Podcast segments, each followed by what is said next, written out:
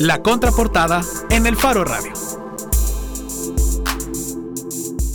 Estamos de regreso en el Faro Radio y queremos hablar de lo que sucedió ayer en la comisión ad hoc de la que, discute una nueva ley de reconciliación, pero que en realidad estaba discutiendo más un proyecto de amnistía. Rodolfo Parker, diputado y secretario general del Partido Demócrata Cristiano, renunció a ser el presidente de la comisión ad hoc y esa renuncia vino después de que su borrador, que proponía eliminar responsabilidad penal, es decir, proponía eliminar cárcel, la posibilidad de cárcel y responsabilidad civil para todos los responsables o, los hallados culpables de crimen de guerra o de lesa humanidad, fuera criticado por organizaciones sociales, por víctimas, por la alta comisionada de derechos humanos de Naciones Unidas y más recientemente, de hecho el domingo, por el arzobispo de San Salvador, José Luis Escobar Alas. Parker dijo que su documento había sido estigmatizado y descontextualizado. De hecho, tenemos un audio para escuchar un poco de lo que dijo el diputado Parker. Toman el documento falsamente, difundiendo cosas o diciendo cosas que no correspondían a su texto.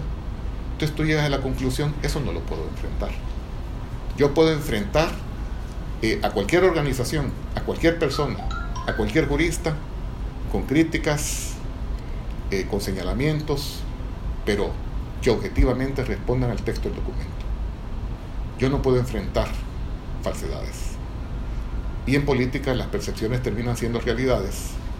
Y ya cuando viene el principal dignatario de la Iglesia Católica en el país y lo asume, y asume como realidad lo que no es realidad, pues hombre, te hace reflexionar, y esto me cuesta decirlo, pero me veo obligado a decirlo.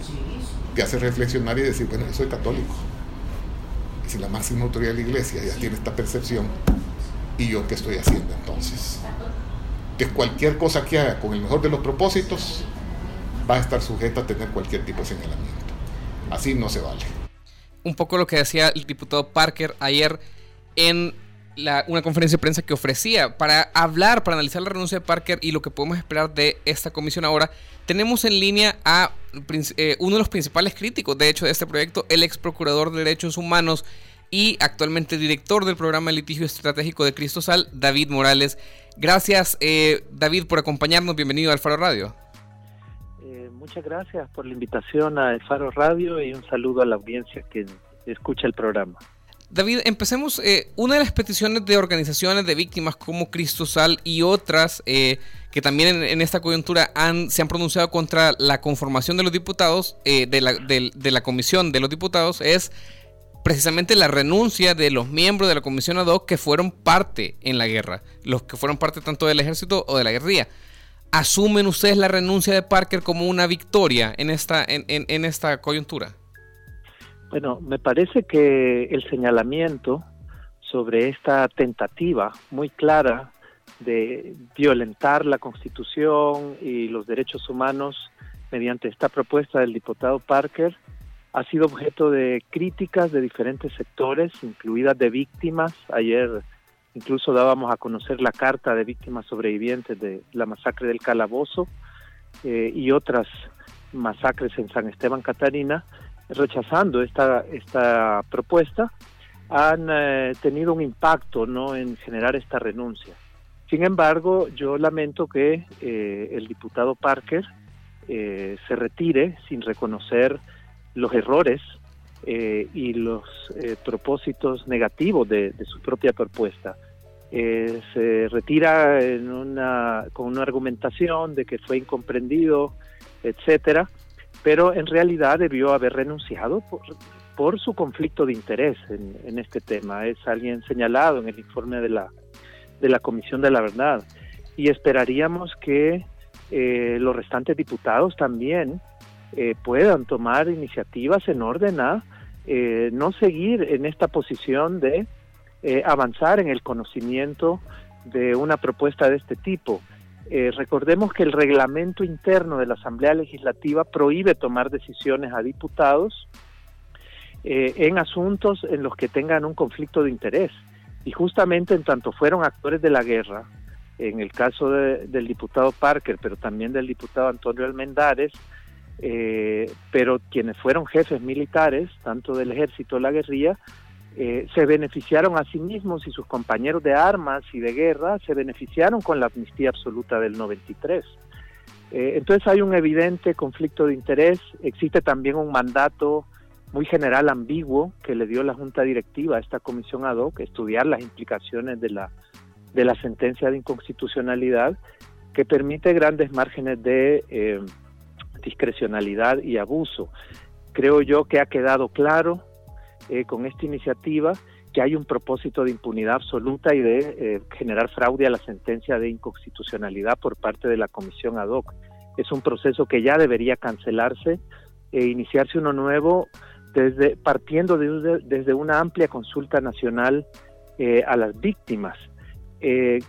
Yo creo que es momento de, enmendar este camino por parte de la Asamblea Legislativa eh, que ha sido tan rechazado. el diputado Parker ha renunciado, pero su propuesta sigue conociéndose en el seno de esta comisión con conflictos de interés, con un mandato ambiguo y cuando ya se posicionaron al menos los diputados eh, Vargas, Mauricio Vargas y Antonio Meldares a favor de la propuesta. Es decir, hay un hay un propósito de impunidad absoluta muy claro en, esta subcomisión, en esta comisión ad hoc. Hola David, Daniel Valencia le saluda, eso queríamos preguntarle. Eh, vamos a ver, lo que le entendemos es que usted ve dos posibles salidas para que esto se haga se haga bien o haya un, un reconocimiento de los errores de parte de la Asamblea Legislativa. Uno es que los miembros de la comisión se retiren los miembros que han sido señalados por sus participaciones o sus vinculaciones a los bandos en conflicto durante la guerra, que ahí también está el diputado Vargas y también estaría la diputada Nidia Díaz.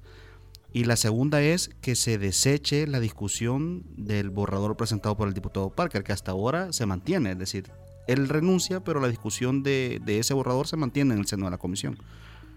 Sí, eh, él renuncia, pero su propuesta, que adolece de muchas vulneraciones a los más básicos principios del derecho procesal penal y que favorece plenamente a victimarios y elimina todas las garantías procesales de las víctimas, eh, esa propuesta sigue viva dentro de la comisión y en estudio. Eh, sí, me parece que por respeto y cumplimiento al reglamento interno de la Asamblea Legislativa, concretamente eh, el artículo que revela, regula los deberes éticos de los diputados, ellos deberían dar el buen precedente de retirarse del conocimiento eh, de esta temática. Eh, pero también creo yo que el procedimiento mismo de la comisión ad hoc está ya viciado.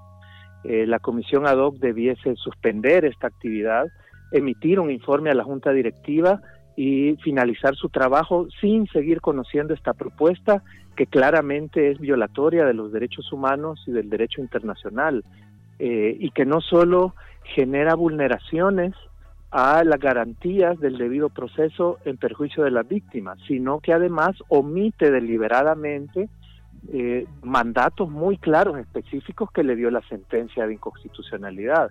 El propósito de impunidad y de fraude a la Constitución ha quedado en evidencia. Y eh, si, el, si, el procedimiento ad hoc sigue, es eh, evidente que quieren seguir con el propósito de llevar una propuesta de este tipo al Pleno, lo cual me parece inadmisible.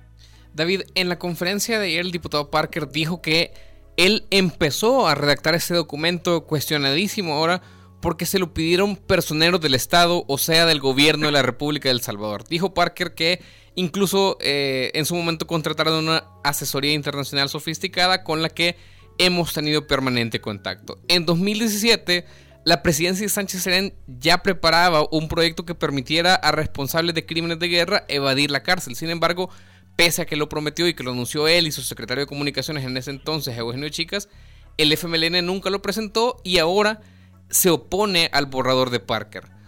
¿Cómo evalúa eh, la actitud del FMLN, sobre todo por lo que dice, de que ya está eh, evidente la, la intención de perpetuar la impunidad? el, Frente ahora dice que se opone, impulsa una ley de víctimas que presentaron varias organizaciones con, con Nidia Díaz, pero me envía señales ambiguas porque, como le digo, ya había también presentado y evaluado sus propias opciones de su propia amnistía. Sí, eh, eh, debemos tener en cuenta el contexto que usted menciona, eh, Nelson. Hay un escenario de un incumplimiento absoluto de la Asamblea Legislativa a la sentencia de inconstitucionalidad por dos años. Es decir, que eh, en dos audiencias, durante dos años distintos, la sala constitucional dio seguimiento al cumplimiento de su sentencia y declaró que la Asamblea incumplía absolutamente. Eh, al finalizar su mandato, la anterior sala constitucional conforman esta comisión ad hoc, la conforman, como dije, por eh, eh, legisladores en conflicto de interés, con un mandato ambiguo, cuestión de pocos meses, utilizando una metodología en la que nunca escucharon a las víctimas, ni verdaderamente a sus representantes, después de varios meses y de forma muy acelerada, han hecho este intento de una propuesta concreta con todos estos vicios eh, y omisiones. Eh, el FMLN pues acompañó la conformación de esta comisión ad hoc eh, y la metodología. Entonces me parece que todos los partidos dentro de la comisión estaban legitimando este proceso que a criterio de las organizaciones de derechos humanos era indebido. De hecho, varias organizaciones de, que, que formamos parte de la Mesa contra la Impunidad, algunas de ellas interpusieron una demanda ética ante el Tribunal de Ética Gubernamental contra los cuatro diputados y lamentablemente el tribunal se negó a ejercer una Contraloría, se negó a aceptar la demanda. Es lamentable porque entonces el Tribunal de Ética ha operado con lógica de desproteger eh, a víctimas eh, sobrevivientes de crímenes de lesa humanidad eh, que están, han estado desprotegidas por siempre. De tal manera que había un escenario de no solo de incumplimientos, de omisiones por más de dos años, sino eh, un escenario de legitimación. Me parece positivo que el frente, el FMLN, eh, se haya echado para atrás, eh, pero creo que el camino correcto es dar un cierre ya, un fin al mandato de esta comisión eh, creo yo que no debe estar integrada una nueva comisión por actores de la guerra. Podría esto ventilarse eventualmente en una comisión permanente. Eh, y uno de los elementos que eran parte de esta legitimación es que, como usted dice, se estaban ignorando referentes importantes. Las víctimas y las organizaciones de derechos humanos aglutinadas en un grupo gestor por una ley de reparaciones hace aproximadamente dos años presentaron un muy buen proyecto que reúne los estándares de la sentencia de la Sala Constitucional y del derecho internacional para una reparación integral. Y por dos años esta propuesta ha sido ignorada. Cualquier discusión de cualquier comisión para una ley de reconciliación debe tomar como base esta propuesta de las víctimas. Eh, y por otro lado, también tenemos un avance importante, que fue la política de persecución penal a los crímenes del conflicto que aprobó la Fiscalía General en noviembre del año pasado. Es un muy buen documento técnico que debe ser la referencia de la Comisión ad hoc. Ambos han sido ignorados como ha sido ignorado eh, el derecho internacional. Entonces me parece que la fiscalización ciudadana de las organizaciones de derechos humanos, las víctimas que comenzaron a poner voz en esto, la vigilancia internacional eh, se ha pronunciado, como sabemos, la alta comisionada de los derechos humanos de la ONU, pero también está por visitar el país para revisar este tema en abril el relator de las Naciones Unidas para la Verdad, Justicia y Reparación y la Comisión Interamericana de Derechos Humanos. Eh, y me parece, por tanto, que eh, propuestas como la, la política integral de reparaciones a las víctimas son eh, puntos de partida. Es positivo que la denuncia haya provocado que ahora se piense eventualmente en tomar en cuenta esta, esta propuesta. Yo quisiera adelantar con ustedes que las organizaciones de derechos humanos y las víctimas sobrevivientes que representamos, en un breve plazo, eh, que esperamos aproximadamente dos o tres semanas, estaremos entregando a la Asamblea Legislativa una propuesta de ley de justicia transicional y reparaciones desde la visión de las víctimas, la cual por supuesto no entregaremos a la comisión ad hoc, que no reconocemos, pero eh, que sí entregaremos a la Asamblea Legislativa como órgano de Estado.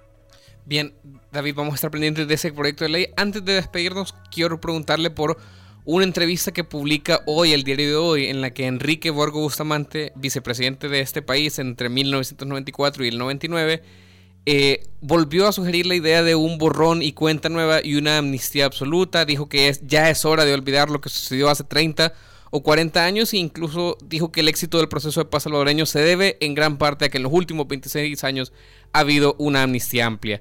David, eh, ¿qué se le responde a estas voces que persisten en llamados a pasar la página y a eh, básicamente que las víctimas olviden? Bueno, es eh, obviamente una posición que muestra un desprecio muy grande por la Constitución, el derecho internacional, pero sobre todo la dignidad humana de las víctimas. Pretendieron este tipo de políticos que dirigieron no el Estado eh, construir una democracia formal sobre la base de la discriminación a las víctimas que sufrieron los peores atropellos de la guerra eh, y exaltando la figura de grandes represores como Roberto Dawison y Domingo Monterrosa. Eh, creo yo que esa negación de la historia lo que ha, traído aparejado es injusticia, eh, discriminación de las personas que sufrieron las peores violaciones y no puede haber una reconciliación ni una construcción democrática desde el atropello y la discriminación y desde la naturalización eh, de los peores crímenes de la guerra.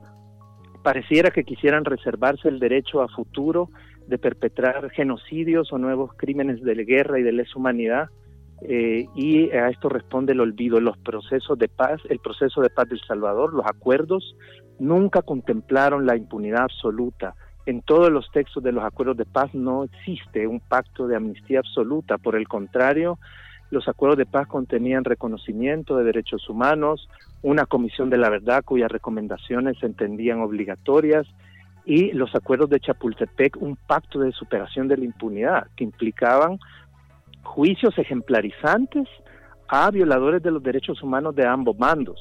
Entonces es una tergiversación de los acuerdos de paz en función de intereses políticos, que es proteger criminales de guerra. Recordemos que eh, por las masacres del Mozote y el Calabozo están el alto mando de la Fuerza Armada eh, y oficiales de batallones élites, que ahora son generales con honores, procesados por estos crímenes. Eh, en el caso de los jesuitas, la cadena de mando podría llegar hasta el mismo expresidente Alfredo Cristiani, o al menos este, el establecimiento de su responsabilidad por encubrimiento.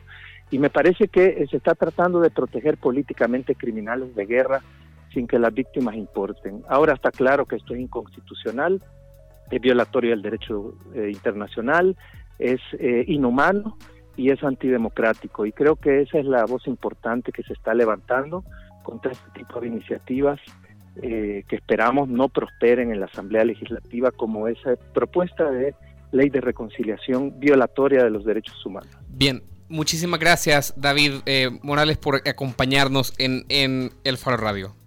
Gracias, Nelson eh, y Daniel, y gracias a la audiencia. Muchas gracias. Muchas gracias, David. Gracias. Era David Morales, ex procurador de Derechos Humanos del país, quien nos adelantaba eh, que las víctimas van a presentar, ya hay una propuesta en la, en la comisión ad hoc pero van a presentar una nueva propuesta de justicia transicional. Ya hay una propuesta, decíamos, de ley de reparación y en las próximas semanas vamos a estar pendientes de eso. Nos vamos, Daniel Valencia, con una selección eh, pensada en el tema de portada y en el tema que nos va a marcar la agenda del país probablemente esta semana y probablemente durante los próximos meses. Agua de Jarabe de Palo es la canción que elegimos.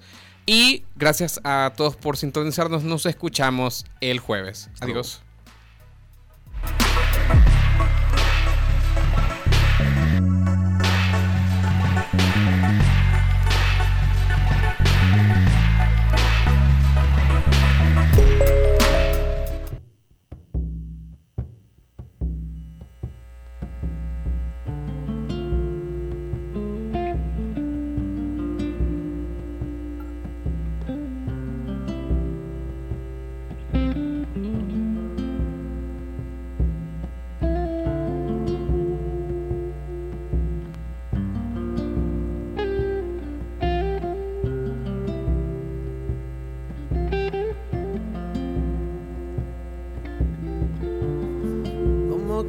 Ser mi amiga. Si por ti daría la vida. Si confundo tu sonrisa. Por camelo si me miras.